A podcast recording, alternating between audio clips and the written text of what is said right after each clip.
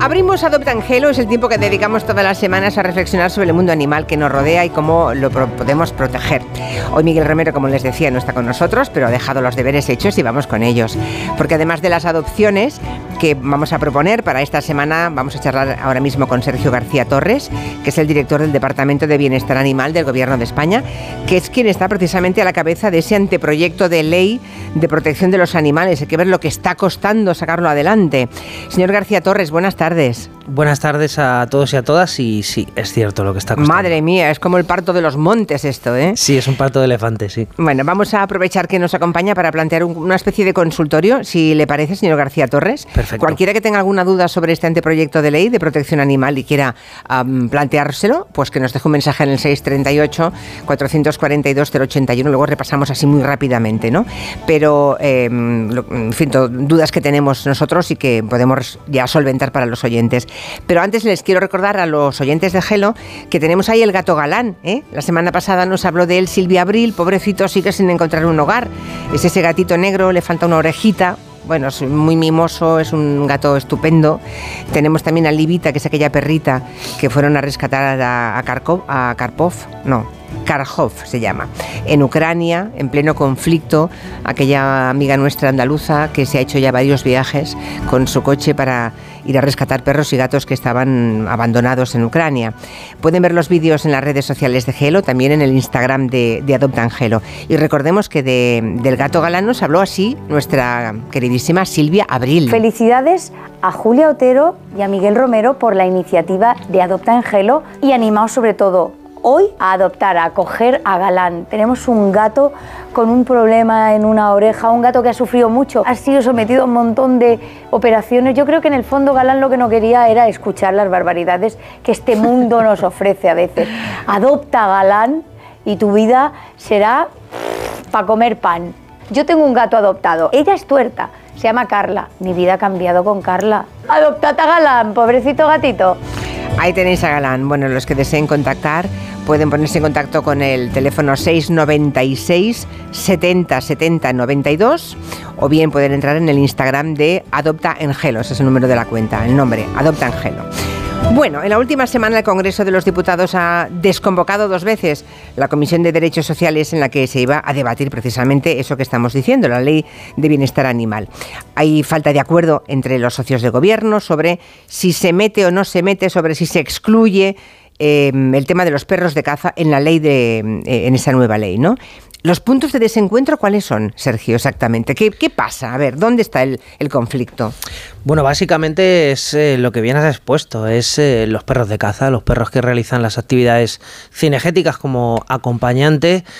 bueno, pues en este caso el Partido Socialista entiende que, que deben ser excluidos de esta norma y quedar en un limbo legal sin ningún tipo de protección porque bueno eh, han recibido mm, grandes presiones en este caso de la Federación de Caza para, para que estos animales no tengan la protección que sí que creemos que merecen y que tienen o que tendrán todos los demás perros, ¿no? Es una cuestión que nosotros entendemos innecesaria porque además esta ley no interfiere en la actividad cinegética eh, para nada, con lo cual, bueno, no entendemos eh, que esto... Que, o sea, no se este prohíbe que haya perros de caza, ¿no? no se hace nada, o sea, los cazadores tienen sus perros de caza, de acuerdo, pero entonces, ¿qué es lo que les molesta? ¿Qué es lo que quieren seguir haciendo con los perros que nos parecería mm, inhumano que hicieran? Bueno, esta ley básicamente lo que hace es... Eh, trabaja en tres ejes fundamentales. El principio, el primero es el sacrificio cero de animales. Actualmente en nuestro país se permite el sacrificio de animales sanos en perreras y podemos estar hablando entre 100 y 200 al día que se sacrifican. Esta ley evitará, evitará eso y luego despliega una serie de herramientas que persiguen el abandono, la falta de identificación y la cría irresponsable de animales de compañía. Bueno, eh, esta ley a cualquier persona que tenga animales de compañía eh, no le va a suponer ningún cambio, ni siquiera van a notar que existe, a no ser, claro, que, bueno, pues... Eh, Maltraten a su perro, claro, eso a su gato. Esta ley solo, solo, solo les, eh, les, les interpelará a, a, esta, a esta serie de personas, con lo cual en este caso entendemos que, que si el PSOE quiere excluirlos por, por, por evitar la protección de estos animales, es que se sitúan quizá desde ese lado. Yo creo que es al revés. ¿eh? La mayoría de los que tenemos animales en casa celebramos enormemente esta ley. O sea, no es que no nos moleste, es que la celebramos, ¿no? Porque nos gustan los animales. Hay que mm, a aquellos que nos escuchan que se va a aplicar en teoría la ley a los animales de compañía, animales domésticos o domesticados o a los silvestres que estén en cautividad, ¿no? Por tanto, fuera de la ley de protección animal quedan los animales de producción, o sea, los, que nos comemos, vamos, ¿eh? los que viven en estado silvestre, los que se usan en experimentación, que es un tema que también a mí... Eh, o los que se usan en festejos populares. Y los perros de caza, todo eso queda fuera, ¿no? Bueno, eh, sí, se quedan fuera todos esos, aunque estamos todavía con, el debate de si se excluyen o no los perros de caza. Nosotros seguimos defendiendo, y no solo en este caso la parte del gobierno que ha puesto en marcha esta, esta norma, sino el resto de grupos parlamentarios eh, que tienen que apoyar la norma también para que salga adelante, entienden que todos los perros tienen que estar dentro de, de la ley. Yo decía lo de los animales usados en experimentación porque de vez en cuando trascienden algunas noticias, eh, señor García Torres, que a mí me dejan, me ponen los pelos de punta. ¿eh? O sea, vale que no, entren dentro de la ley de protección animal, pero, pero esa gente, algún control debe de pasar, ¿no? No se puede hacer cualquier barbaridad a un animal. Sí, está claro. En un laboratorio, pregunto. Sí, sí, está claro. Y, y, de hecho las, leyes eh, de protección de los animales de experimentación tienen que mejorar. Y además también tienen que mejorar, eh, en este caso, todo lo que tiene que ver con presupuestos para trabajar los métodos alternativos. Porque la clave para no usar animales en experimentación es fomentar los métodos alternativos, que es algo que este gobierno también tiene que poner en marcha. Y de hecho, desde el departamento que yo dirijo, vamos a poner en marcha una línea presupuestaria para fomentar ese tipo de experimentación alternativa sin utilizar animales porque al final es el futuro. Em, se calcula que cada año se abandonan en España 300.000 animales de compañía, se dice pronto, 300.000, o sea, animales que han estado en una casa y que un día les abren la puerta, les dan una patada y los echan. Es que es muy bestia, pero hay que decirlo tal cual es. Este registro, eh, el que va a implementar la ley, ¿Puede servir para reducir las cifras de abandono? Sí, la idea es que, es que sea esencial en ese sentido. Primero, para conocer el dato exacto de los animales que se abandonan, que no tenemos el dato exacto, pero por lo que, por lo que se recoge a partir de los datos de la Fundación Affinity, está en torno a eso, los 300.000 animales al año, que es una cifra récord, es uno de los tristes récords de nuestro país a nivel europeo. Campeones de abandono, vale. Campeones, desgraciadamente somos campeones de abandono y la idea es que con esta ley eh, ahondemos en los ejes fundamentales de este abandono el primero, la compra compulsiva, y en estas fechas yo creo que además es importante que reseñemos, ¿no? que, quizá en estas fechas es cuando más se compran eh, animales de una manera quizá no tan responsable y un poco compulsiva y se regalan. ¿no? Y, dentro de unos meses estos animales que ahora están con un lacito en una cajita que van a ser regalados, pues acaben en unos centros de protección animal y que si esta ley no está en marcha, incluso pueden ser sacrificados. Bueno, y eh, eso en el mejor de los casos, lo de que estén en una protectora, porque la mayoría mueren atropellados, abandonados, muertos de hambre, de sed en cualquier rincón de, una montaña. Eh, ¿Qué, animales podremos comprar en las tiendas de animales? Aquí lo que decimos a los oyentes es que no compren, que adopten, que están las protectoras llenas de animales, em, que están esperando que alguien les dé una segunda oportunidad. Pero creo que esta ley también eh, entra en el tema de comprar en las tiendas un animal. ¿Se podrá o ya no? Se podrá. Ha habido, ha habido bastantes mm, bueno, noticias mm, barra bulos con este tipo de, cuestiones y se va a poder comprar animales. En este caso lo que se va a limitar la compra, es decir, lo que no se va a poder comprar son perros y gatos, porque entendemos que además son, eh, desde un punto de vista etológico y desde la protección de estos animales, tienen que, eh, en el caso de que se compren, que tengan que ser a criadores oficiales registrados y que garanticen una cría y una tenencia responsable de estos animales. Se seguirán pudiendo comprar pequeños mamíferos como hámster, como cobayas, incluso algunas aves eh, como se compran ahora, ¿no? Periquitos, por ejemplo, para, para poner algún nombre que nos podamos hacer una idea. Vale, vale, o sea que sí se, podrá, pero o a criadores que estén, que sean oficiales, ¿no? Y que sepáis que son criadores que tratan correctamente a los animales. Claro, y una de las cosas, y perdona que te interrumpa, que sí que va a ser importante es que todos los animales que se puedan vender en una tienda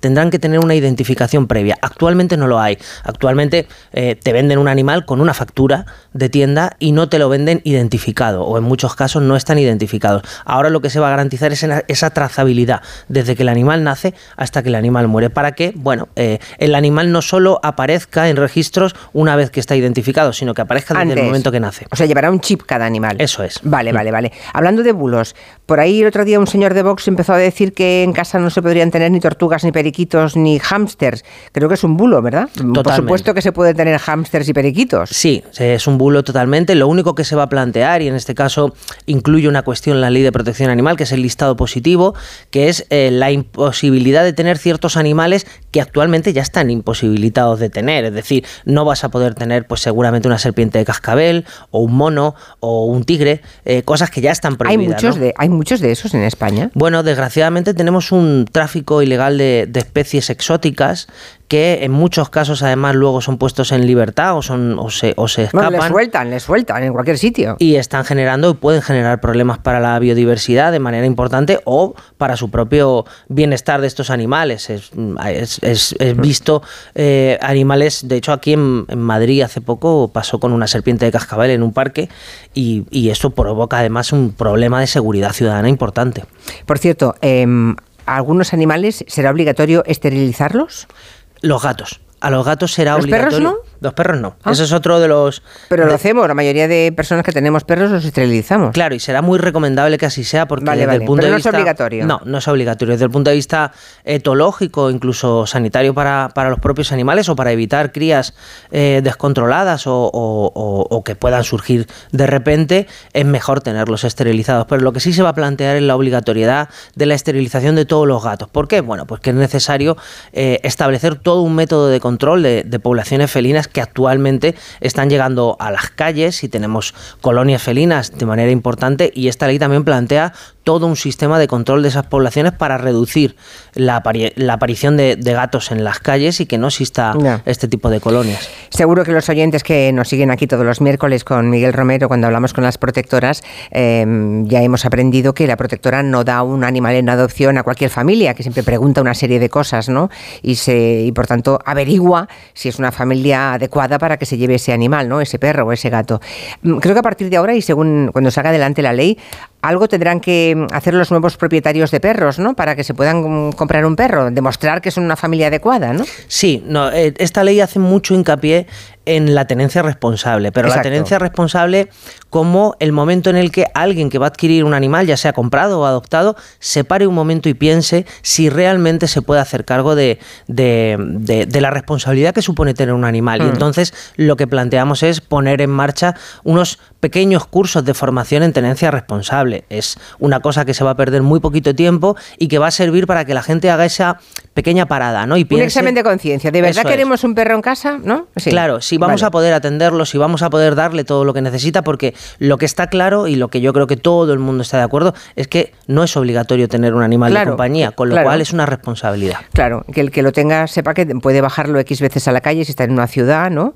Por ejemplo, que no pueda estar, un perro no puede estar solo más de, más de 24 horas, dice la ley. Sí, la ¿Hay ley... perros a los que dejan solos 24 horas? Bueno, hay muchos perros que a lo mejor en fincas eh, que no van todos los días sus propietarios, los perros quedan ahí atados en, en cuerdas o en cadenas durante, durante muchos días seguidos, ¿no? Y Qué eso es lo que, hay que, lo que hay que evitar porque, porque esas situaciones y esas vidas al final son, son muy lamentables, ¿no? Y hay que avanzar en, en ir reduciendo ese tipo de cuestiones y, y bueno, y, y, plantear esa tenencia responsable previa, porque si vas a tener un perro atado a una cadena durante semanas, a lo mejor es mejor no tenerlo, ¿no? Exacto, exacto. ¿Para qué quieres un perro atado con una cadena? Claro, ¿para qué? ¿Y cómo se va a castigar el maltrato animal? ¿Qué penas contempla la nueva ley? Porque la sensación que tenemos, a veces hemos leído noticias que son espeluznantes y al final hay gente que se va de rositas o le cae un año pero al final no entra en prisión, la multa son cuatro pesetas, no sé, es que mm, sale muy barato.